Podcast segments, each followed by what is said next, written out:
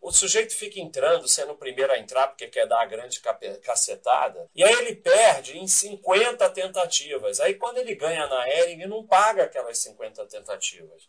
Então, se você esperar a empresa é, é, realmente é, mostrar melhoras, você vai é, acertar muito mais vezes e perder menos, e vai, a tentativa vai ser positiva. E outra coisa é o seguinte: como a sardinhada tem que ficar rico numa cacetada, não basta entrar em Milk, né? Não, não basta só entrar em Milk, ou em OGX, ou em, ou em Agrenco. Tem que vender o apartamento, pegar dinheiro emprestar, emprestado. Então, uma empresa mal administrada não melhora porque muda de nome de atividade. Não existe isso. Então, esse é um exemplo de reestruturação que mudou de nome e mudou de atividade. Aí a sardinhada fica histérica, não, não sei o que, não sei o que lá. Então, reestruturação é a maior enganação que tem. Se, se fosse boa, não precisava reestruturar.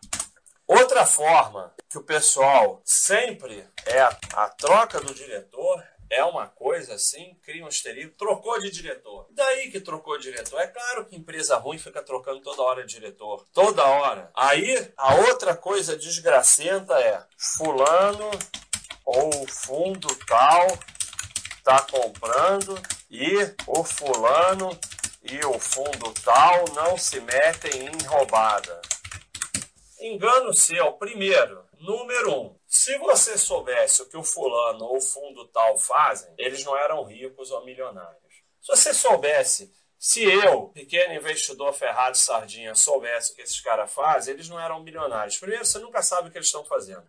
Depois, mesmo que você saiba que ele está comprando, você não sabe é, do que aquilo faz parte. Aquilo faz parte de uma, de uma operação maior que tem, que tem outra venda em outro lado, aquilo é só um head, é não sei o que, você não sabe. Então, primeiro você não sabe o que eles estão fazendo. Depois eles se metem em roubada assim.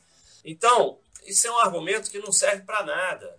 É, eu esqueci de falar, mas turnaround é lucro. Sem lucro não é turnaround. Esquece.